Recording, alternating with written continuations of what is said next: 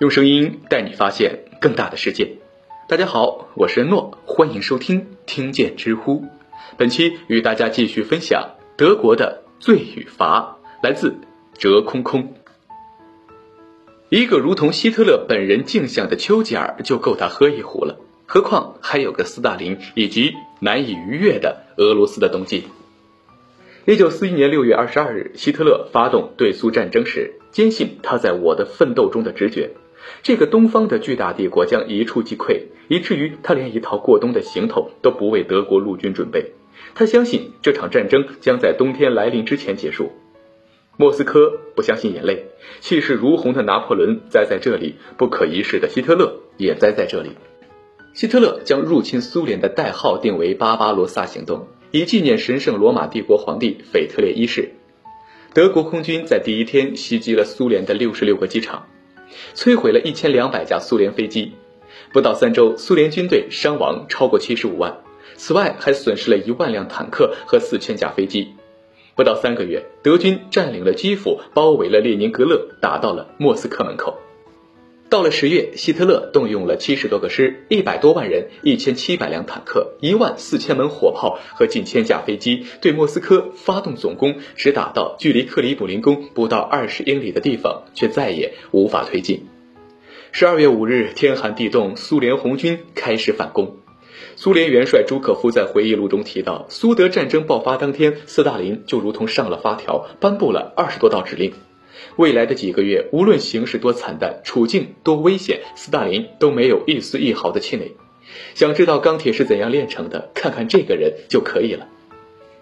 希特勒仿佛还嫌死得不够快，陷入与苏联的长期消耗战后，又忙里偷闲，于十二月十一日对美国宣战。希特勒有两大目标。第一个是成为世界的霸主，第二个是灭绝犹太人。当第一个目标越来越无望，他开始集中力量实现第二个。一九四二年，希特勒下达最后解决的命令，一车又一车的犹太人被运往各大集中营，被处以极刑，受害者数量达到几百万人。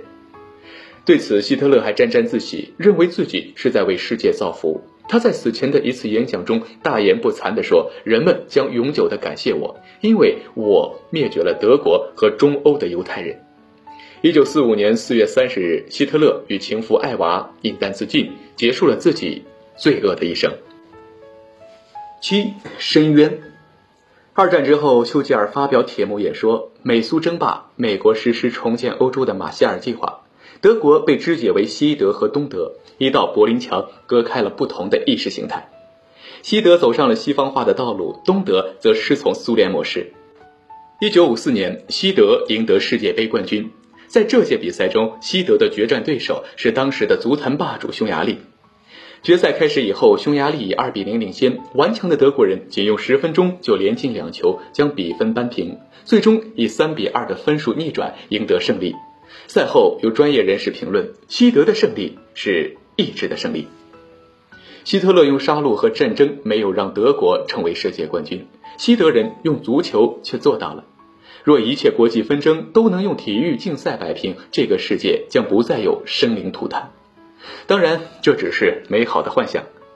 一九五五年，西德重新建立军队，加入北大西洋公约组织，成为美国的爪牙。随着新一代德国人登上历史舞台，引发了代际矛盾。在新一代的人眼中，他们的父辈龌龊不堪，先是效忠纳粹，随后又点头哈腰，成了美国的走狗。一九七九年，美国准备在西德部署一批短程导弹，遭到了民众的强烈抵抗。西德年轻人对绑定西方的政策越来越反感，同时也思念着东边的亲人。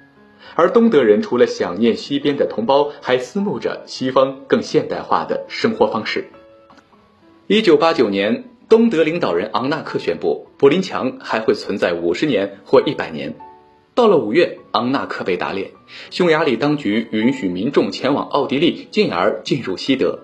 几十万东德人春江水暖鸭先知，纷纷制定去匈牙利度假的计划。九月十一日，匈牙利打开国门。月底，三万东德人潮水般涌进西德。东德政府在无奈之下封锁了与捷克斯洛伐克的国境线。一九八九年十月十七日，昂纳克下台。很快，边境线重新开放。两天之内，两万人离开东德。时代潮流不可挡，东德宣布打开柏林墙，无数人带着榔头从四面八方赶来。一年后，两德统一。好了，本期的分享先到这里，感谢大家的收听，欢迎关注、订阅、点赞、转发。我是诺，我们下期再见。